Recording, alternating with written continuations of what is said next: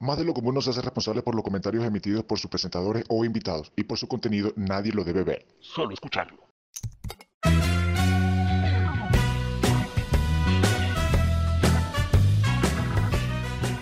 Buenos días, buenas tardes, buenas noches, queridos oyentes. Estamos muy contentos de estar acá en este su podcast más de lo común. Yesenia, ¿cómo estás el día de hoy? Hello, hello, hello. Bienvenidos a un capítulo más de este podcast llamado Más de lo común. ¿Cómo estás, Eliazar? Saludos, terrícolas. Bueno, chicas, el día de hoy eh, tenemos un tema donde últimamente se ha hablado muchísimo, es sobre las migraciones. Y bueno, son muchas las circunstancias que llevan a una persona a dejar su país. Unos salen voluntariamente, otros se ven forzados a hacerlo por amenazas o razones políticas. Otros van en búsqueda de mejores oportunidades laborales, económicas o académicas. Y en alguna oportunidad también escuché decir a alguien que decía, nos vamos a escapar un tiempo a ver la situación si mejora y podemos regresar a nuestro país. Ciertamente, y, ya desde hace tiempo teníamos ganas de hablar de este tema porque pues no es fácil llamar a un lugar de donde tú no eres tu casa, tu segunda casa. No, hay que adaptarse a los cambios culturales, eh, cambio de pronto en el idioma, en la educación, también eh, cambio a niveles gastronómicos, en la religión, etcétera, etcétera. Y también puede hablar sobre lo que es la recepción en los países que reciben, valga la redundancia, a los migrantes como tal. Y bueno, no es un secreto para nadie, pues nosotros somos inmigrantes, de hecho eh, los tres casualmente somos de un país muy bonito llamado Venezuela y bueno, decidimos, yo no, yo no digo buscar suerte, sino más bien diría como buscar un mejor rumbo, un mejor destino. Bueno, aquí estamos en Colombia y la verdad estoy muy agradecida de estar aquí por la recepción que también hemos tenido, que yo particularmente he tenido en este país, el trato que me han dado y las oportunidades también, cabe destacar. Pero bueno chicos, creo que para ninguno ha sido fácil esa ese proceso o esa transición de migrantes. ¿Qué opinan ustedes? No, definitivamente que fácil, fácil no es eh, salir de tu país, de donde tú naciste, donde te criaste, donde estudiaste, donde hiciste amistades y salir a otro país, como dice Jesse, no a buscar suerte, simplemente pues a radicarte en ese lugar y poder establecer ese lugar como tu propia casa, o sea, ya, ya tú vas a seguir siendo venezolano en el caso de nosotros, pero estás en otro país y ya tu cultura quizás cambie, cambie drásticamente. Ciertamente es súper difícil dejar tu lugar de origen para buscar de pronto alguna mejora que en el lugar de donde partiste no encontraste y es, sumamente complicado también el, proceso de adaptación, sobre todo para aquellas personas que pertenecemos a otra galaxia, y a otro planeta. Eh, es súper difícil para nosotros eh, tener que adaptarnos no solamente a la atmósfera, sino también a la cultura de estos seres que habitan este maravilloso planeta Tierra sin embargo, pues bueno, vamos a estar hablando un poco, indagando sobre estos movimientos migratorios, y cuál ha sido su historia, su evolución, vamos a hablar un poco de los tipos, las características y como sobre todo, pues bueno, también sobre nuestras experiencias personales y de algunos otros oyentes que también nos han, nos han enviado sus mensajes y que quieren compartir sus experiencias con nosotros. Y más de lo común. Bueno, como siempre, entonces vamos a arrancar con lo que sería la, definición de, lo que sería migrante, porque también hay, varias diferencias, pero estoy acá buscando entonces en la red y dice que migrante, emigrante e inmigrante son formas válidas y correctas para decir lo mismo. Simplemente eh, una migración, es, en pocas palabras, se puede decir que es una persona que deja un lugar para establecerse en otro lugar. Claro, exactamente. Bueno, en pocas palabras, la inmigración es salir, migración es ingresar. Y pues digamos que en conjunto nosotros somos migrantes porque, bueno, de alguna forma emigramos de nuestro país, pero también hicimos una migración en otro. Entonces creo que de alguna manera, para que se pueda entender un poquito mejor, ¿no?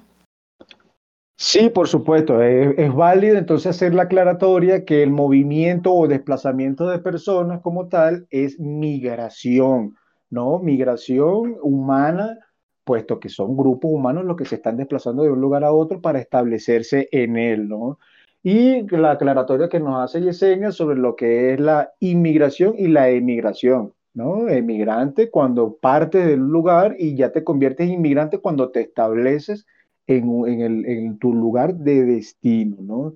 Entonces, pues bueno, yo creería que sería pertinente hablar sobre lo que ha sido la evolución de las migraciones humanas y la contribución que esta ha generado a la expansión de la propia humanidad como especie. Esto ha contribuido que los desplazamientos entonces eh, hayan sido, hayan pasado de ser este, grupos, perdón, este, de personas eh, nómadas a ser eh, sedentarias, establecerse e ir poblando paulatinamente nuestro querido y maravilloso planeta Tierra, porque ya yo me siento parte de este planeta. Lo repito, yo llevo muchos años viviendo acá y haciendo vida con los seres que habitan acá y creo que es un planeta muy hermoso que vale la pena cuidar, respetar y amar. Pues bueno, en ese sentido, yo creería que eh, eh, podríamos entonces hablar de todos aquellos procesos históricos que eh, generaron grandes movimientos de, grupos humanos y que contribuyeron a lo que nosotros conocemos el, planeta como en la, actualidad, ¿no? Por ejemplo, podemos citar la expansión del cristianismo, que contribuyó muchísimo también a lo que es la divulgación de la cultura, de la religión, también el idioma, de, de tener en cuenta que nuestro idioma es derivado del latín, como muchas otras lenguas romances que llaman, y que el cristianismo contribuyó en parte a esto gracias a las migraciones de estos peregrinos que se encargaban de diseminar esta religión como otras tantas por nuestro planeta Tierra. Así como el Islam también, podemos mencionar algunos descubridores como Cristóbal Colón, bueno, descubridores no, exploradores, vamos a decirles exploradores, que entonces contribuyeron también que, esta, eh, que grandes grupos de personas se desplazaran ahora de un continente a otro. ¿No? Y pues por último, lo que es la revolución industrial, que ya no estamos hablando ya un poco de los temas de, algo ya más moderno, en donde la creación y utilización de las máquinas contribuyeron a también a que los humanos se desarrollaran como especie y diseminaran por todo el planeta los desechos contaminantes que producen las industrias. Claro, Elezar, es muy interesante lo que estás diciendo. No solamente eso, creo que te faltó un proceso migratorio, sí, un tipo de migración también podríamos decir, es en relación a las guerras. Por ejemplo, en la guerra, en la guerra civil española que fue entre los años 1936 y 1939, también hubo un, momento de, migraciones eh, explosivas o, o, de gran cantidad. Y bueno, obviamente la Segunda Guerra Mundial. O sea, cuando los judíos obviamente se vieron digamos, eh, afectados en, en, relación a esa situación y se vieron también en la necesidad, ¿no? De, de, poder migrar de su país, o, o, en este caso no de su país, sino de, de Alemania, y tener que buscar refugio en otros. Entonces, eso creo que también ha sido muy, muy importante destacar. Obviamente, o sea, fíjense esto de que si nos ponemos a revisar los diferentes países, las diferentes culturas, no todos tienen una cultura 100% de ellos. Siempre tienen esa cultura quizás de otros países. Vamos a ponernos, Fíjense Venezuela, como estaba diciendo en este, Eleazar en el caso de Cristóbal Colón, fue otro, eh, personas de otro continente que llegaron a América y de eso quizás viene esta mezcolanza, esa belleza natural de la mujer venezolana ese mestizaje de la mujer venezolana que, pues, recordemos todos que todos somos eh, aborígenes, por decirlo así, todos venimos de los aborígenes y esta mezcolanza, como por ejemplo también eh, los que son de, Caracas saben lo que es la Colonna Tobar, la Colonna Tobar es un sitio netamente alemán. Entonces, ese tipo de, de migraciones de la que estamos hablando, eh, no viene desde ahorita. Ahorita está el boom, porque todo el mundo habla, pues, lo que son de los migrantes venezolanos a otros países, de los mexicanos y los, los nicaragüenses, perdón, que se van hacia arriba, hacia el norte. Eso no es algo nuevo, eso es algo que tiene muchos años. Y bueno, de ahí, como dice también Eleazar, vienen lo que son las religiones, las mismas leyes, si nos ponemos a ver las mismas leyes, también vienen de, de este tipo. Ahora, eh, Yesenia, no sé si tienes estadísticas, tienes algo por allí que nos puedas decir. Sí, sí, claro que sí. De hecho, estaba leyendo estadísticas provenientes de las Naciones Unidas Ellos hicieron estadísticas en el 2019 y el 2020 aproximadamente. Dicen que em, en junio del 2019 se estimaba que el número de migrantes internacionales era de casi 272 millones en todo el mundo, o sea, 55 millones más que en el 2010. Es bastante, es la cantidad, digamos que bastante pronunciada a mi punto de vista. O sea, somos 272 millones de personas que hemos dejado nuestro lugar de origen por, no sé, dependiendo de las razones que sea que hayan sido, eh, eh, moviéndose alrededor del planeta, ¿no? Constantemente. Uh, un montón de gente. Claro, claro, pero eso fue en el 2019. Estamos en el 2021. O sea que yo creería que ese, esa cantidad o ese número de estadística debe ser mucho más alta. Porque bueno, hay que destacar, ahorita yo creo que estamos viviendo eh, momentos difíciles, no solamente Venezuela, porque no nos vamos a enfrascar o, a, situar netamente a los venezolanos, sino hablo a nivel general. Un colombiano, un salvadoreño, un mexicano, un hondureño, que bueno, obviamente buscamos una mejor calidad de vida para poder eh, ofrecérselo a los que somos padres, pues a nuestros hijos, ¿no? Y, y por muchas razones también, no solamente eso, laborales, sociales, bueno, todo lo que nombramos anteriormente. Sí, eh, es interesante también, claro, hacer eh, énfasis en que la, la, migración como tal no es un fenómeno propio de un continente en específico, ¿no? Todos los continentes se ven afectados por procesos migratorios y pues nosotros en América Latina no somos la excepción, tenemos un flujo migratorio entre el continente, bien desde el norte hasta el sur, eh, bastante eh, relevante a nivel histórico también. Estamos hablando de, también de los migrantes mexicanos hacia eh, Norteamérica, lo que es Estados Unidos, Canadá, eh, también lo que es el, Centroamérica, que creo que es una de las regiones más afectadas a nivel migratorio por, los, por la inestabilidad tanto política y económica que se genere en esta región. Y pues bueno, recientemente, pues ya, ya no tan recientemente, la diáspora venezolana, que desde hace ya más o menos unos 10 aproximadamente años, quizás un poco antes de lo que preveyeron el, el, el, la catástrofe que pudo haber afectado, que afectó al país, que lo afecta y lo aqueja en estos momentos, y pudieron salir antes, ¿no? Eh, es importante también destacar que hay una diferencia entre lo que es la migración y el desplazamiento forzado de las personas, ¿no? Los migrantes tienden a ser personas que van en busca de una mejor futuro, una mejor calidad de vida en otros países, en otras regiones, mientras que los desplazados, ellos se ven forzosamente obligados a abandonar su lugar de origen para establecerse en otro por cualquier causa, por lo general pueden ser causas de guerra, ¿no? Bueno, hablando, hablando de esto, fíjate, recientemente está lo del problema de, de Afganistán. ¿sí? Eso, es, eso ya no sería una migración, eso es un desplazamiento.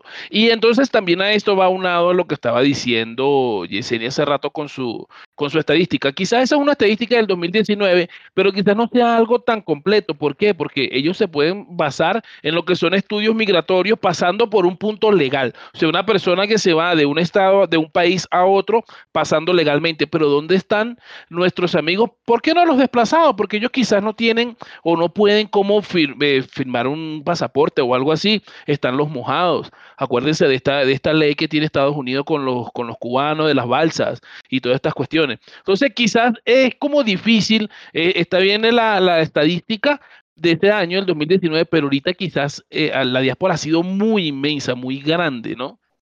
Yo, bueno, digamos que hay cierta diferencia a lo que está explicando Eleazar, lo que es ser desplazado, y es muy diferente a ser un migrante, ¿no? Yo pues, obviamente eh, soy migrante, yo decidí hace cuatro años mirar de, mi país por razones, pues, puedo decir políticas, sociales, psicológicas, bueno, muchas, la verdad.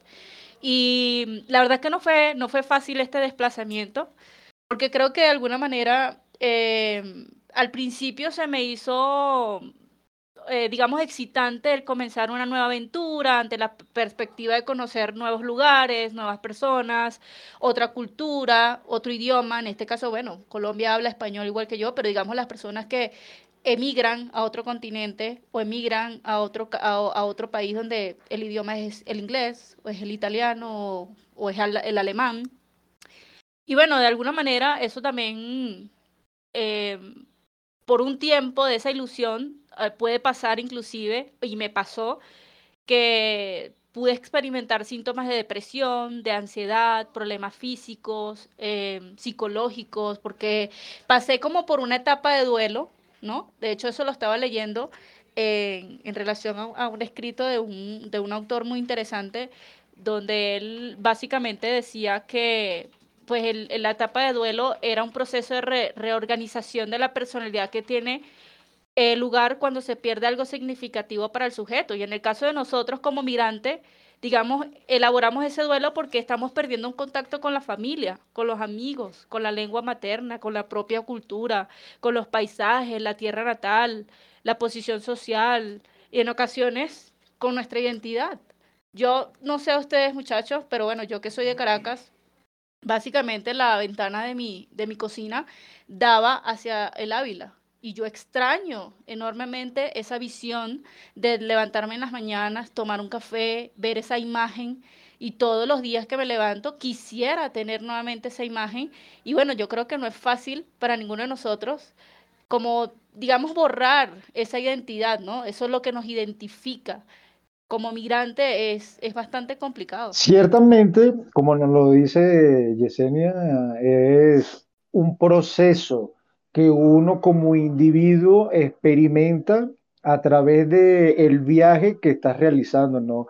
Desde el mismo momento en que tu idea se concibe en la mente de debo irme o voy a irme o me voy, ¿no? Ya ahí empieza un proceso psicológico en donde tú estás tratando de asimilar la idea, ¿no? Hasta que se concrete, por supuestamente, ¿no?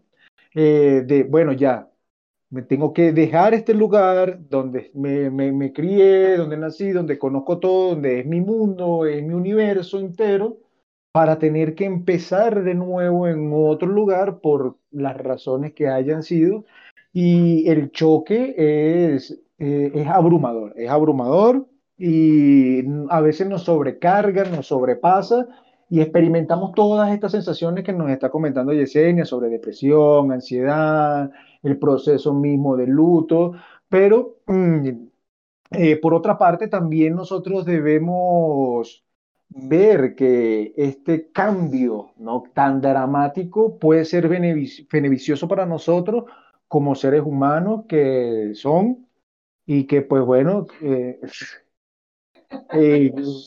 pues es que sí, si somos una especie diferente, tenemos que hablar de, hacer la, la, obviedad, ¿no? La salvedad acá. Tenemos que también darle un poco de crédito a ese proceso de transculturización que tanto beneficio ha traído no solamente para algunas regiones, sino a nivel mundial. Hablamos del idioma, de la religión, de las mismas costumbres. En el caso de Latinoamérica, los que estamos migrando dentro del mismo continente, tenemos costumbres, tradiciones muy similares ¿no? Y que eso nos ha facilitado de pronto un poco el proceso de adaptación en el lugar receptor. Y más de lo común. Dice que ya, ya como experiencia propia, eh, creo que eso lo sienten, lo sentimos todos los, migrantes, ¿no? Eh, tú, en mi caso, yo me vine pues eh, en avión, tuve la dicha, todavía pude salir en avión de Venezuela y es difícil porque tú ves quizás esos colores que hay en el aeropuerto internacional Simón Bolívar y tú dices, bueno, aquí fue, aquí voy. Y llegas a aquel, en el aeropuerto donde vayas a llegar, en mi caso llegué al Dorado y dijiste, o tú dijiste en tus propias palabras, bueno, a comenzar una nueva vida, yo sé que sí se puede, pero así también en la cabeza te juega otra, otra jugada y te dice de que dejaste todo lo aprendido, dejaste tus amigos, tus seres queridos, todo lo dejaste en tu país de origen. Llega un momento, y yo lo puse, lo, lo analicé de esta forma, Quizá los tres primeros meses, bueno, son de esa adaptación, de esta cosa de que, bueno, quizás en las mañanas ya no consigo por ahí una empanada full carne mechada para un desayuno, sino que en el caso de Colombia me consigo, no sé, una, una empanada con, con carne y papas, por ejemplo, son muy buenas pero quizás no es esa costumbre que tienes tú. Ibas a una panadería, en el caso de nosotros, a comprarte un, medio litro de chicha o un cachito. Eso acá no se consigue. Entonces, quizás esos tres primeros meses de de adaptación a que tú dices nada, que sí puedo. Te llega algo, cualquier cosa pequeña, mínima, y tú dices de que, mira, no puedo, me regreso. Me voy porque esto no es mi país, yo aquí no puedo y tal. Pero entonces quizás después de ese tercer mes donde ya te estás acostumbrando, ya te adaptaste a lo que sería tu nueva vida, es donde comienzas a ver de que, bueno, vamos a empezar. En mi caso, a mí también me encanta mucho ponerme a pensar y recordar, incluso ver fotos de cómo, cómo empecé. Uno empieza en su casita arrendada, en su apartamento, sentado en el piso, y te sientas y analizas y dices, bueno, aquí comenzó todo. Eh, teniendo tres meses acá en este país, pude por lo menos arrendar un apartamento que en mi país no pude.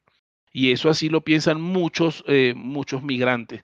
Fácil, pues fácil no es, pero yo sé que con constancia se puede. Y más, y más si tú estás dependiendo o alguien depende de ti para que te vea surgir. Es difícil, a uno se le hace un nudo en la garganta cuando uno habla de eso. Oh, claro, y la transición también de poder, mm, digamos, eh, aceptar en muchas oportunidades no, no, no voy a decir, em, de pronto no todos eh, somos o tenemos la, la, posibilidad de tener un título en la mano, ¿no? Pero yo particularmente lo tengo, yo, yo soy eh, enfermera profesional, mi esposo es criminalista, em, y bueno, obviamente adaptarnos a llegar a, este país y decir, ¿y ahora qué? ¿Qué vamos a hacer? Porque, bueno, de pronto no, no, no veníamos con la expectativa de que íbamos a llegar con los mismos derechos que teníamos en nuestro país.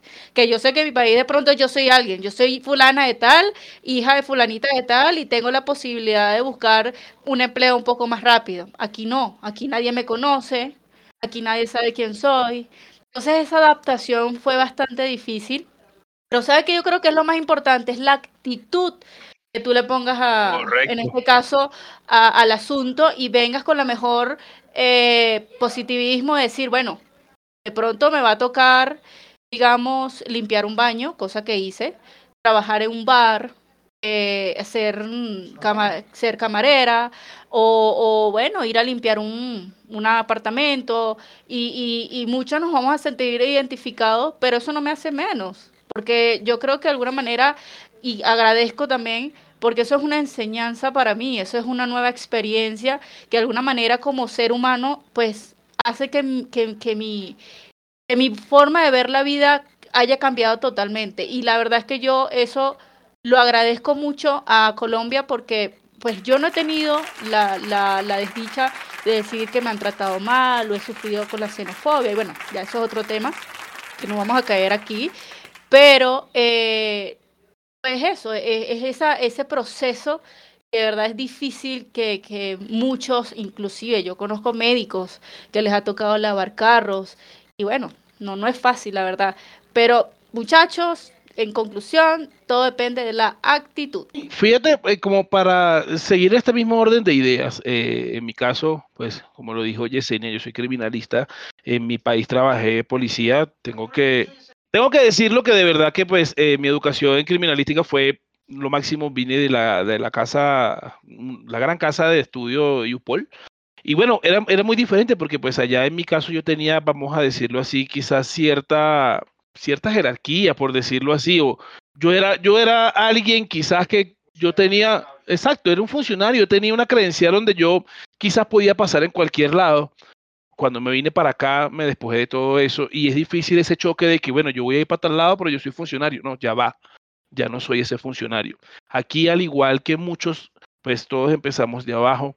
Eh, yo también lavé posetas, yo también trabajé en un bar, trabajé en cosas que yo en mi vida, es más, en este momento, yo cuando me gradué, yo nunca pensé de verdad en este momento trabajar lo que estoy trabajando. Es un trabajo muy bueno y es lo que me ha hecho surgir. Yo en estos momentos estoy trabajando en un call center bilingüe, donde de verdad que agradezco mucho esa oportunidad que me han dado y gracias a ellos tengo lo que tengo y estamos donde estamos. Y, como dice también Yesenia, este, el maltrato, pues yo creo que eso también viene ya de cada quien, de cómo tú te enseñas a la sociedad, a la sociedad que tú vas. Una cosa y un tips antes de pasarle la palabra a mi amigo Eleazar, es simplemente el mundo o el país a donde tú vas a ir no se va a adaptar a ti. tú adáctate a ese país. Ciertamente lo que está diciendo Omar acá eh, es sumamente importante porque no hay que pretender que el lugar de destino, que cualquiera que sea que nos vaya a llevar en nuestro viaje, nuestra aventura, ¿no? Eh, vaya a cambiar, porque nosotros no estamos acostumbrados a sus tradiciones, a su costumbre, a su idioma, a su manera de hablar, de vestir, X, X causa, nosotros debemos también, ojo, no perder nuestra esencia, no perder nuestros orígenes, nuestras, nuestras tradiciones, sino también buscar la manera de adaptarnos al entorno en el que nos encontramos para que nuestro proceso ¿no? de evolución, de crecimiento sea lo más próspero y positivo posible. Eh, hablando también un poco sobre mi experiencia acá en Colombia, porque estamos los tres acá, pues yo también agradezco muchísimo que este maravilloso país nos haya aceptado tal y como somos, así, medio locos, pero eh, nos ha tratado bien, y nos ha brindado de pronto las oportunidades que no pudimos tener en nuestro eh, lugar de origen. Entonces, súper agradecido por toda esta experiencia, este viaje maravilloso y cuando se explote este planeta, yo todavía tengo mi nave reservada, así que lo veré por la ventanilla de mi nave espacial. Ay, Elezar. Yo creo, chicos, que eh, dentro de, todo también bueno, a mí particularmente no me, no me gusta caer tampoco en las comparaciones de, por ejemplo, decir, no, Venezuela es esto y, Colombia es esto, o bueno, la arepa mejores son de Venezuela y la arepa, yo, o sea, de alguna forma, como, como dijo Omar, eh, es cuestión de, de adaptarse, o sea, la persona que está llegando, ¿no? Eh, adaptarse a, pues a ese país maravilloso, a ese lugar maravilloso obviamente Colombia está lleno de cultura, eh, lleno de oportunidades, de etnicidad, de excentricidades, de digamos de oportunidades. Y a mí me encanta sentirme parte de ella porque pues de alguna forma siento que también contribuyo como ciudadana, siento que contribuyo como migrante y, y me siento digamos como el puente entre dos culturas, o sea, el puente de mi cultura, que es como venezolana, y la cultura de los colombianos. Entonces, yo en muchas oportunidades cuando recibo visita, eh, pues yo les, les ofrezco esa cultura, yo les enseño esa cultura de, de, este hermoso país que es Colombia y eh, lo que es desde la comida, desde, el baile, desde la música. Entonces, realmente eh, es, es bonito sentirse parte de ese país y creo que eso es importante, ¿no? Llegar un momento de esa adaptación donde uno dice, oye, qué, qué chévere, porque no fue fácil al principio, pero ahorita me siento parte de ella y estoy bien, y me siento chévere, me siento contenta. porque Y también que, que pues mi casa, eh, mi, lo que es mis raíces, las, las, las todavía continúo con ellas. O sea, en diciembre yo continúo con mis ayacas, con mis gaitas, eh, en, en, digamos, en, en, otras situaciones hago fiestas de muy venezolanas, que bueno, nos gusta, quizás nosotros somos muy fiesteros, recuerden que nosotros por cualquier cosita estamos ya celebrando porque la perra parió, porque no sé qué fulano, porque el otro se sacó un diente, ay, qué chévere, vamos a celebrar. Entonces, esa, esa, es se le cayó el pelo a Eleazar y vamos a celebrar. ¡Cerveza! Entonces yo creo que eso es muy importante también, que, nos sentamos así. Entonces, quizás para nosotros, en este caso que nos vinimos pues al lado del país, eh, eh, quizás el choque no es tan fuerte. En el caso ya de las personas que se van a otro, otro continente, por ejemplo, en el caso, eh, en un rato tenemos aquí un comentario de un compañero que él está en Roma o sea, es algo tan difícil porque no es nada más el idioma, son eh, el cambio de horario. O sea, eso de que tú agarres y sean las 10 de la noche y todavía veas sol, para mí eso es un, un espectáculo, va, va, a ocurrir un cataclismo, porque uno está acostumbrado a que ya el sol a las 6 pues ya se está, se está tapando. Entonces son quizás esas cositas que tú consigues en, eh, en, la migración, conoces gente buena, conoces gente mala. Eso es como también puede pasar en tu país. Yo estaba viendo algo acá muy interesante que yo sé que ha corrido por muchos lados, de lo que dije al principio, de que eh, el país no tiene una cultura propia, sino que eh, muchos otros migrantes te han hecho esa cultura. En el caso de Venezuela, acuérdense algo, ¿ustedes se acuerdan el panadero de dónde era? El, el panadero era el portugués. El que hacía las pizzas era el italiano. El que vendía jeans y ropa siempre decía que era el colombiano o el peruano. Normal. Eh, estaba el que vende los electrodomésticos, ¿quién era? El turco, el árabe, normal. Y el heladero, el haitiano. Entonces, todo ese tipo de cultura, ese tipo de enseñanza es lo que hace la cultura de un país y eso lo van a conseguir, si no me equivoco yo, en cualquier lugar del mundo. ¿Cierto? Estoy totalmente de acuerdo acá compartiendo lo que está diciendo la información Omar. Eh, el proceso migratorio de la humanidad es un proceso totalmente complejo que empezó desde que el primer homínido tuvo la necesidad de desplazarse de su lugar de origen en busca de unas condiciones mejores de vida. Esto contribuyó a que la especie humana se haya apoderado totalmente del planeta y esté en cada uno de, sus de sus esquinas y que se haya generado esta diversidad tanto del planeta, se haya generado esta diversidad tanto cultural como cultural, ¿no? Eh, de crecimiento de, de, la especie humana como tal, ¿no? Si nosotros nos ponemos a investigar, ¿no? Vamos a ver que los grandes científicos ya no son de una sola nacionalidad, son de varias nacionalidades y que estos mismos son de padres migrantes que por alguna u otra razón tuvieron que dejar su lugar de origen para hacer vida en otro. Estamos hablando, como lo dijo bien Yesenia al principio, la misma Segunda Guerra Mundial, América completa fue receptora de Cono Sur, tenemos Argentina, desplazados por la no va a pararse, no se va a frenar, no es algo específicamente de una región, van a seguir estos movimientos y mientras haya seres humanos que vivieran en sus países y en sus regiones y tuvieron que buscar nuevos horizontes en el continente americano. También podemos citar algunos otros ejemplos, como más allá en el cono sur tenemos Argentina, Chile, que son grandes países receptores de una población inmensa de migrantes italianos, ¿no? Y si tú vas a estos lugares, tú ves que todos se llaman Guido, Winoni, Linguini, Tortellini, y gnocchi y esas cosas. Entonces, es importante entonces también destacar que el proceso migratorio no va a pararse, no se va a frenar, no es algo específicamente de una región, van a seguir estos movimientos y mientras haya seres humanos de pie, todo este, este fenómeno se va a seguir dando. Pero ¿sabes qué, qué es bonito de todo lo que estás diciendo, Eleazar? Y me hiciste recordar, em, en mi caso, eh, mis, mis, abuelos paternos son, eh, no voy a decir desplazados, ellos son migrantes eh, y son provenientes de Siria. mis abuelos son árabes y mis abuelos paternos son de Colombia. Entonces, imagínate la combinación de, de culturas que desde pequeña tuve, porque eh, es totalmente diferente. Pero eh, lo bonito de todo es que después de tantos años que mis abuelos estuvieron en Venezuela, que amaron Venezuela, que le encantó el clima, la actitud del venezolano, los trabajadores que somos, los respetuosos que somos, los cariñosos, los familiares, los amenos, bueno, etcétera.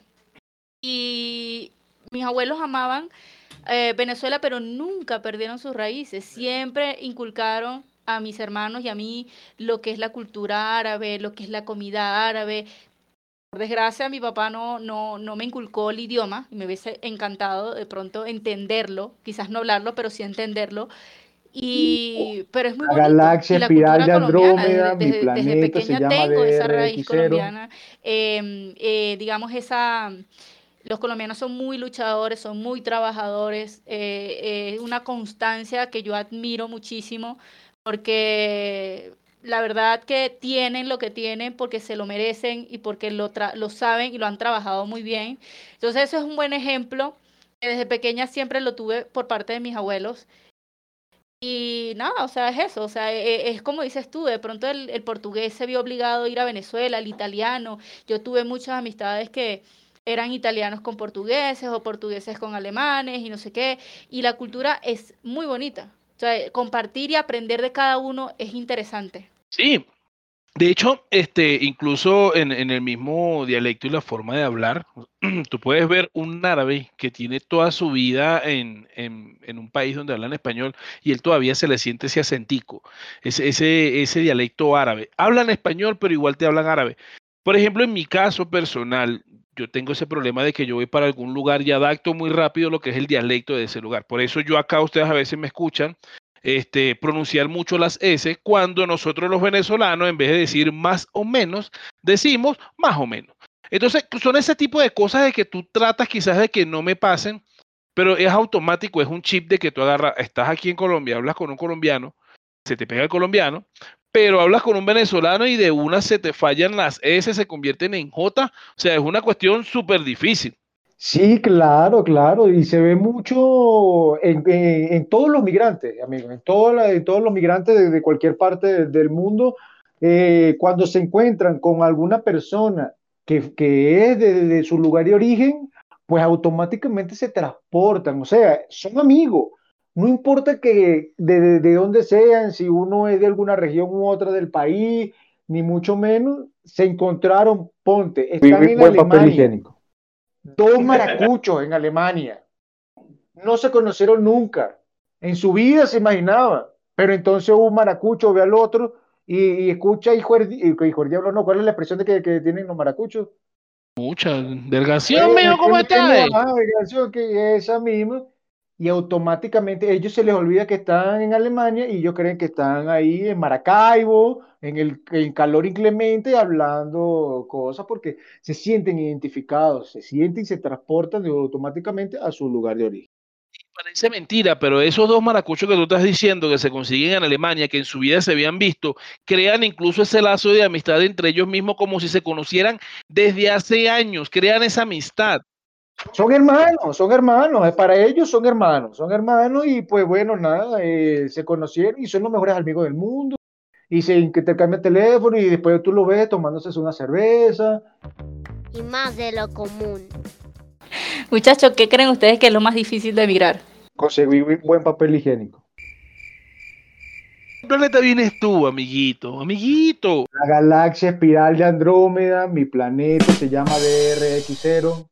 Yo, creo, mm, a, mi forma de ver, que quizás lo más difícil eh, de emigrar, eh, pues aparte de comenzar desde cero, una, un comienzo que podías, podías haberlo hecho en tu país, pero por X y causa motivos no lo hiciste. Yo creo que más que todo fueron quizás esos recuerdos, eh, esas enseñanzas, esas amistades, esas vivencias, que de pronto siempre van a estar allí, pero que nunca la vas a volver a repetir o también quizás algunos familiares que tú dejaste y dijiste que en algún momento lo ibas a ver y por causas de la vida esa persona muere y no la ves más. Son esas cosas que quizás tú dejas atrás y eso es como lo más difícil de emigrar. No solamente la parte económica, está la parte sentimental, la parte mental. La parte mental es muy importante. Porque saber que tú esa persona, por ejemplo, eso no la vas a ver más. Y ya quizás yendo a otros, otros aspectos, por ejemplo, en, en mi caso, y me gustaba el béisbol me gusta, pero aquí no lo puedo ver. Entonces yo, yo aquí no puedo disfrutar un Caracas Magallanes, o no puedo agarrar y ver, eh, no sé, las carreras de caballo. No las veía, pero eh, era ese sonido, ese ambiente que tú pasabas por una vendepaga y escuchabas, eran a los locos pegando gritos. Cerveza. Sí, la cerveza, esa es otra. O sea, aquí, por ejemplo, en Colombia tú consigues variedad de cervezas, las, las, nacionales son muy buenas, pero no tienes quizás ese saborcito áspero que tenía en mi caso la polarcita. Sí, totalmente de acuerdo contigo. Yo creo que para mí lo más difícil fue mm, haberme, no voy a decir desvinculado, porque siempre he tenido un vínculo con mi papá y mi mamá. Yo soy muy pegada a ellos. Pero esa, mm, esa separación entre, entre mi papá y mi mamá físicamente, porque em, emocionalmente siempre lo ha habido, pero físicamente me, me afectó muchísimo, me costó muchísimo. De hecho, creo que al principio, cuando estuve en, mi proceso de duelo, uno de los motivos por la cual en algún momento pensaba quizás de, de volverme, decir, decir no, no, no puedo, no tengo nada que me amarre, no tengo absolutamente nada a, a que me aferre en este país, pero creo que al momento de pensar en ciertas situaciones que pasé, eh, y ya era obviamente otra, otra etapa de mi vida porque había nacido mi hijo. Entonces, obviamente como madre, em, de pronto logré ver eh, la visión de, de, no pensar solamente en mí, sino pensar por mi hijo. De decir, bueno, no lo hago por mí, lo hago por él, porque quiero que él tenga la oportunidad que en algún momento yo lo tuve, no en Colombia, pero sí en Venezuela, cuando Venezuela era Venezuela, y, nada, o sea, tomar esa decisión. Pero esa separación de, de, no ver a mis padres diariamente, de no tener ese contacto físico con ellos, realmente fue muy difícil para mí y de mi familia, porque mi familia y, y yo somos muy pegados. Nosotros, la verdad es que literal buscábamos cualquier excusa para poder reunirnos, para poder compartir, para poder disfrutar, para poder tener esas convivencias y esas experiencias de pronto muchas veces sentirse mal por X o por Y, pero tú sabías que tenías a tu tío al lado, tú sabías que tenías a tu abuela, tú sabías que tú podías ir al donde el vecino, o de pronto donde tu mejor amiga que de repente estaba más loca que tú, pero la tenías allí, y de pronto sentirte sola en un lugar y voltear y decir, ay, ¿ahora con quién hablo? ¿Y ahora qué hago? Entonces, eso creo que fue difícil para mí. Pero ¿saben qué, muchachos? Yo creo que dentro de todo, lo que yo admiro eh, de nosotros los migrantes, y hablo en general, no solamente de nosotros tres, sino de los que probablemente nos estén escuchando, y estoy segura que muchos de los que nos escuchan somos o son migrantes también, es la fortaleza del, del, del migrante, de tener la, la digamos, la, la elasticidad de aguantar cualquier tipo de adversidad, de cualquier tipo de cambio, de, de, afrontar estas situaciones, estas emociones, de decir, bueno, ¿sabes qué? Vamos a echarle, vamos para adelante, que para atrás ni para, como dice, ni para atrás como el cangrejo, algo así. Yo soy mala para los refranes, amigos, así que... Sí, eso lo sabemos. Yo soy de las que digo, no tapes el sol con el, con el dedo, no tapes el dedo con el sol, ahí voy. Pero ustedes me entienden. Pero bueno, volviendo al tema, y no solamente eso, tolerar las frustraciones, la permitir quizás que, que, el entorno no nos afecte, sino más bien nos haga fuerte y podamos sobrevivir a, a todas esas esos bloqueos, esos obstáculos. Y vuelvo y repito, todo esto con la mejor actitud, con, con ser positivos y decir si puedo, nada me va a faltar, nada me va a doler y bueno, nada, yo creo que gracias a Dios donde estoy hoy en día, lo, lo estoy y estoy porque quiero estar así y porque me lo merezco y eso es importante, muchachos, pensar de esa manera. Y, y Eliazar, ahora, aparte del papel toilet, ¿qué crees tú que es lo difícil de emigrar? Estamos hablando de, de países, no de planetas, países. No, pues como un viajero intergaláctico que ha recorrido cientos de miles de millones de kilómetros y ha visto la vastedad del universo, lo, lo más difícil de, de, de, de emigrar, ¿no? Es es, simple, es siempre dejar todo lo que conoces atrás y llevarte lo que puede en, en una maletica o en algo, porque de pronto no tienes la, la, facilidad de llevarte todo lo que necesites para tu viaje, para tu aventura, ¿no? Es eh, darle cara, como lo bien lo decía Yesenia, ¿no? A, a lo desconocido, a, a, a lo inesperado, a, a tener que afrontarte a algo que por lo general da mucho miedo, también puede ser algo excitante, ¿no? Este, esta sensación de aventura, de descubrimiento. Sin embargo, es sumamente difícil dejar atrás todo aquello a lo que estabas tan acostumbrado, quieres, amas, admiras y respetas, para tener que dejarlo a un lado y saber que nos que no tienen ni la más remota idea de cuándo vuelvas a compartir con esta persona, bien como lo decía Omar, aquellas personas que partieron físicamente y que ahora forman parte de toda esta telaraña del universo, dejar de, de pensar en esa burbuja en la que estabas, ¿no? Para darte cuenta de que hay algo más allá afuera, que hay algo que es inexplorado y que de pronto te puede ayudar a ti a ser y crecer como persona, como ser humano. Dejar atrás, bien lo decía, caemos, caemos en lo mismo, amigos, familiar, este, familiares, de trabajo, carrera, la novia, esposas, eh, mascotas, no sé cómo estará. yo la última vez que le eché comida a ese perro fue hace como tres años. Espero que esté bien. Yo lo dejé a su suerte. Dios me perdone por eso. Pero bueno, e, es eso, ¿no? El desapego, ¿no? Tratar de desprender esa parte emocional y decir, bueno, lo estoy haciendo porque voy a buscar algo mejor para mí sin embargo, en el camino te vas dando cuenta de que te vas como desprendiendo, despedazando, ¿no? Hasta que queda una carcasa y después tienes que volver a moldar todo de nuevo. Y ahí es un proceso largo y duro. Sobre todo, yo sé que eso suena a malinterpretaciones. Nuestros amigos venezolanos y caraqueños que nos estén escuchando, fuera de chinazo. es un proceso, que debemos entonces asimilar y que tenemos que tener muy buena actitud, como lo decía Yesenia, saber afrontar y saber que somos, que somos seres humanos y que tienen debilidades y que también deben ser fuertes, tanto físicas como psicológicamente, para afrontar todas estas adversidades que un proceso migratorio implica. Para recapitular todo esto, todo lo que dijimos nosotros, yo creo que el emigrar es prácticamente salir de tu zona de confort. Es salir de tu zona de confort a enfrentarte quizás a este mundo que viene. Por esto, yo quiero eh, que escuchemos entonces un comentario de, nuestro amigo Juan Silva. Él es el que se encuentra en, en Roma y de hecho él nos comenta de que ha hecho esta migración dos veces. O sea, él ha tenido la fuerza de voluntad, porque eso es tener fuerza de voluntad, de irse dos veces a Roma y de paso a un país, a un continente diferente donde todo es completamente diferente. Entonces vamos a escuchar a, a Juan que nos va a comentar. Y más de lo común. Bueno, eh, yo tengo dos experiencias ¿no? de migración aquí a Europa, porque mm, digamos que la primera vez, o la primera, eh, yo vine cuando tendría unos 22 años, algo así, ¿no? Eh, hace, unos, hace unos 10 años ya, hace quizás un poco tiempo, un poco más, ¿no?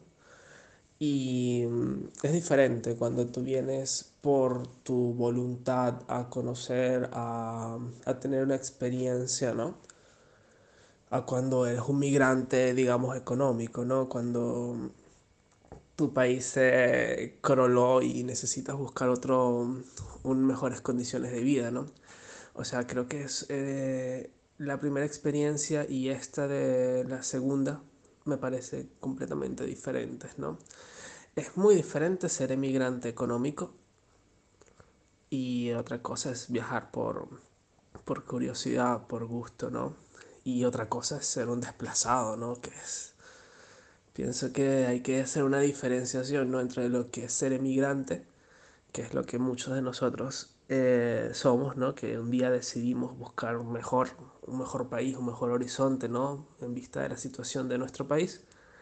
Y otra cosa es la gente que, que, se va sin un plan de vida, simplemente escapando, ¿no? A pie, caminando, sin un, sin un centavo encima, ¿no? Entonces, eh, pienso que, que, los, que somos emigrantes, en cierta manera somos afortunados porque tuvimos un plan, ¿no? Un plan bajo la manga antes de irnos del país y que mucha gente, no hablo solo de venezolanos, de mexicanos, haitianos, gente que, que simplemente se van con lo que tienen, ¿no? Entonces, por esa parte hay que hacer esa distinción. Y mi primera experiencia fue hermosa porque estaba muy chamo, tendría unos 22 años, 21, 22 más o menos, sí. Y me enfoqué mucho en conocer, en aprender. De hecho, ese año, llegando, justo llegando, estaba, llegué a aprender italiano, ir a la escuela de idiomas y eso, ¿no? Digamos que no fue que llegué con esa presión de pagar un alquiler, de trabajar, de, de, de enviar dinero a tu familia, sino que mm, fue una experiencia súper, súper controlada. No hubo shock cultural, ¿no? Mientras que esta segunda vez que estamos acá, sí fue muy shock O sea, porque era llegar a trabajar, a, a inserirte en el mundo laboral, ya no al, al selfie, al viaje, al vamos a conocer, sino directamente a trabajar y a, sentarte, ¿no? Entonces, em, cada experiencia ha sido diferente y cada una ha tenido su, su, grado de, gusto, ¿no? Eh, obviamente, esta vez que vine, ya yo tengo tres años viviendo acá, eh, vine como quien repite un año escolar, ¿no? Un semestre, que ya vienes con el bagaje del año anterior que ya tú lo hiciste, entonces yo me salté muchos pasos porque ya llegué hablando el idioma, ya llegué conociendo la ciudad, ya llegué, llegué muy, muy, con unos pasos adelante, entonces se me hizo muy fácil readaptarme, ¿no? Que igual yo siento que uno como emigrante no se termina de adaptar nunca. Nunca terminas de, de ser 100% ciudadano de la ciudad en la que te encuentras, ¿no? Siempre hay remanentes de tu cultura, em, remanentes de, de, de otra forma de vivir, ¿no? Entonces, pero esta vez ha sido muy agradable, realmente. En cuanto a los choques culturales, eh, pienso que el principal, después del idioma, obviamente, eh, las estaciones. Las estaciones. Eh, tener un vestuario para cada temporada, o sea, cada cuatro meses estarte cambiando de vestuario es una cosa pesadísima y fastidiosa, ¿no? Para uno que está acostumbrado a un blue jean, una camisa y un suétercito esto te cambia, te cambia todo. Entonces, creo que es lo primero. Y más de lo común. Bueno, ahora vamos a escuchar la experiencia de nuestra amiga Elvia que se encuentra en Argentina. Vamos a escuchar a ver qué tal. Y más de lo común. Yo salí de Venezuela en el año 2017 cuando la crisis estaba en pleno apogeo con el tema de las protestas y las marchas. Eh, tenía un familiar viviendo acá en Buenos Aires, Argentina, y em, él me ayudó con todo lo que era el proceso logístico, además de que me prestó el dinero para poder comprar el pasaje y venirme y me recibió en su casa. El primer año fue el año más fuerte a nivel emocional porque me costó desprenderme de Venezuela. Eh, yo siempre digo que Venezuela es como dejar a una pareja que todavía quieres pero que te hace daño, porque yo de verdad quiero mi país y quería quedarme, pero las condiciones no estaban dadas y lo que estaba era sobreviviendo. El primer año lloré mucho, tuve mucha inestabilidad para saber eh, dónde me iba a mudar, porque mi primo podía tenerme, eran tiempo solamente. Por suerte conseguí empleo a las tres semanas de haber llegado acá a Buenos Aires y empleo en mi área eh, en contabilidad, lo cual me facilitó muchas cosas porque siempre como, como que desde que llegué gocé de, de, una cierta estabilidad económica, sin embargo era, no sé, aquí eh, fue acostumbrarme al clima, que están las cuatro estaciones, y yo venía con una maletita y la misma ropa que usaba en invierno fue la que usé en verano, me ponía, me quitaba un suéter, pero no tenía para comprarme nada porque mi prioridad era mudarme y reunir para tener mis cosas básicas, ya que, no sé, en Venezuela todo estaba en mi casa y aquí tienes que pensar desde lo más mínimo para poder eh, empezar a estructurar una nueva vida y armar tu casa. De verdad que mi experiencia ha sido muy enriquecedora. Eh, los argentinos son súper amables y nos reciben bien. Em, a veces es un poco fuerte el tema de las costumbres. Nosotros comemos de cierta manera, ellos comen de otra, o el tema de las palabras. Hay unos que lo reciben mejor que otros, pero en términos generales está muy bien. Em, algo que para mí es súper eh, distinto a, lo que vivíamos en Venezuela es el tema de las direcciones. Acá todo es calle avenida tal con calle tal y, eh, a la altura de un número y en Venezuela es al lado del Banesco, cerca de la plaza, entonces acá es muy organizado el tema de las direcciones, me costó un poco adaptarme a eso y andar todo el tiempo con el mapa para poder ubicarme porque es muy grande la ciudad. En términos generales, siento que mi experiencia ha sido positiva. He podido ayudar a mi familia, he crecido yo, mis condiciones eh, han mejorado. Sin embargo, bueno, siempre falta más y siempre está como el deseo eh, y esa esperanza de que Venezuela pueda mejorar para volver. Bueno, un beso a todos y gracias. Y más de lo común. Pero bueno, chicos, yo quisiera de alguna manera eh, cerrar, digamos, este episodio el día de hoy con unos consejitos, digamos, humildemente, un consejo al momento de emigrar y es, y es básicamente lo siguiente.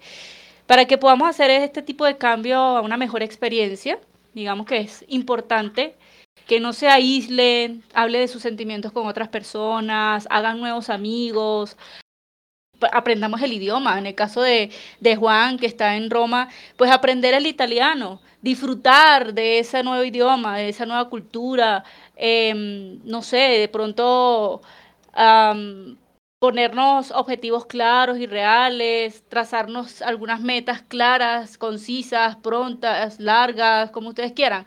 Lo que quiero decir con esto, pues básicamente es mm, no ir a un lugar, de pronto dar lástima, porque sí he visto mucho eso, eh, es demostrar que somos buenos ciudadanos, que somos, buenos, somos buenos seres humanos, que vamos con la mejor disposición, no, no solamente dar lo mejor, eh, de nosotros, ya sea el título que sea, venezolano, colombiano, ecuatoriano, estadounidense, chileno, X, sino dar lo mejor de nosotros, aportar una arenita positiva a ese nuevo país donde estamos inmigrando y pues simplemente adaptarnos a ellos, creernos, amarnos, respetarnos. Yo creo que ese puede ser mi mejor consejo, me ha servido muchísimo, he tenido una buena interacción con los colombianos y la verdad es que eh, nada, gracias a, eso y gracias a, mi actitud, pues he llegado el día de hoy como, como estoy y eso lo, lo tengo que agradecer. Ese es mi humilde consejitos. Bueno, Terrícola, no queda otro más que también darle una recomendación para todos aquellos que tienen contemplado eh, partir de su lugar de origen eh, y buscar nuevos horizontes, nuevas metas, nuevos objetivos pues eh, tratar en la mayor medida de lo posible tener los pies bien puestos sobre la tierra. Migrar, cualquier sea tu destino, no es fácil. No es que usted va a agarrar y que se va a montar en un autobús y en, dos segundos va a estar en el otro lugar y va a estar totalmente chévere como si estuviese en su país o lugar o región de origen. Eh, hay que prepararse tanto física como psicológicamente para afrontar todo aquello que se nos ponga y eh, se interponga en nuestro camino, sortear toda clase de adversidades y siempre tener una mente positiva, no dejarse amilanar por todas aquellas cosas que negativas que nos pueden suceder porque van a suceder. Nadie está exento de que le ocurran cosas malas y debemos prever este tipo de, de situaciones y tratar de, de sobrellevarla de la mejor manera posible. Amigo migrante, un abrazo fuerte desde acá, desde este punto de la tierra, de esta ciudad fría. Te recomiendo de entonces que te vayas muy bien preparado, que sepas muy bien lo que vaya a hacer, como lo dijo Yesenia, tras ese objetivo, metas y planes específicos y sobre todo reales, que sean reales y acordes a tu realidad. No es que yo me voy a ir a Hollywood y en la semana que viene voy a ser famoso y voy a, a estar en la alfombra roja y en el Festival de Cannes. Los pies puestos sobre la tierra, ¿no? Y centrado en tus metas y tus objetivos que tú puedas alcanzar y cumplir. Y siempre, claro, pues eso no te quiere decir que no vayas a soñar más allá que eso, pero el único que tiene una nave espacial acá soy yo y no hay más capacidad para otros tripulantes. Así que saludos. Bueno, habló nuestro amigo extraterrestre. A ver, este, mi consejo para ustedes, queridos amigos migrantes, que de pronto, quién sabe, mañana van saliendo a emprender esa nueva vida, agarren su maleta, abran su maleta, metan su ropita, las cosas que ustedes van a utilizar, metan allí sus sueños, metan allí sus objetivos. Lléguense a ese país con toda la mente positiva cero negativismo, cero, cero decir de que, bueno, aquí no voy a hacer nada, yo sé que aquí voy a durar son dos meses, o esas personas que van y dicen, bueno, yo voy a estar aquí es un tiempo para buscar dinero para irme. No. O sea, si tú de verdad vas con ese objetivo de tú ser una persona migrante, recuérdate que te vas a establecer en ese, en ese lugar. Como les dije hace rato, como les ha dicho nuestro compañero, vamos a ver de todo tipo de cosas en un país donde tú no naciste, un país que para ti es nuevo. En mi caso, yo Bogotá la veía nada más en las novelas, o sea, le decía en la nevera, no sabía por qué, ya lo entendí. Simplemente la misma vida que tú tienes en otro lugar, es bajarte de ese tren donde estabas y montarte en otro, donde vas a conocer muchísima gente, sí, donde quizás te puedes olvidar de mucha gente, pero siempre teniendo la frente en alto, siempre dejando eh, tu patriotismo, por decirlo así, siempre presente, de dónde vienes. Tienes que decir orgullosamente, vengo de tal lado. En mi caso, orgullosamente, yo vengo de Venezuela. Siempre voy a ser venezolano, así tenga dos eh, nacionalidades. Gracias a Colombia por haberme aceptado. Gracias a Colombia estoy donde estoy. Eh, pero nunca dejar atrás nuestras raíces. De ahí venimos. Y recuérdense que estas mismas raíces este, se van a quedar acá. Muchas personas van a decir, yo tengo un amigo que es de tal lado, mi amigo de tal lado dice esto y siempre van a nombrar, no, tengo una anécdota de tal amigo. Eh, traten siempre de hacer bien. Entreguen, entreguen lo que el país receptor les está entregando a ustedes. Entonces, como decía un antiguo filósofo en algún programa que decía, haz bien y no mires a quién.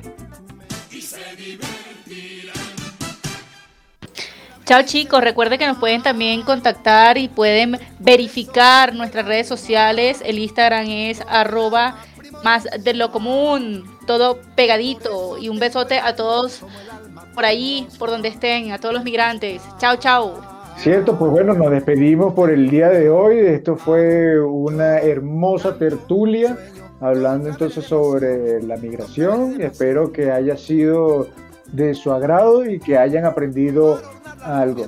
Recuerden seguirnos en nuestras redes sociales, en nuestra página de Facebook, más de lo común, en nuestra página, en nuestro sitio web oficial, msdelocomún.wordpress.com. Por favor, tenemos allí varias secciones, no solamente podrás encontrar los capítulos de, nuestro podcast, también tenemos eh, otras secciones interesantes. Recuerda también visitar nuestro espacio literario donde tenemos los escritos que ustedes mismos nos han enviado y que quieren compartir con el resto de nuestra audiencia, nuestros leyentes y oyentes. Me despido entonces de acá. Saludos, terrícolas. Bueno, este, entonces así culminamos el día de nuestro programa llamado No soy de aquí ni soy de allá, donde hablamos simplemente de los migrantes. Eh, fue un placer para nosotros haber compartido con ustedes esta amena ameno capítulo de podcast. Señores, eh, buenas tardes, buenos días, buenas noches, hasta luego.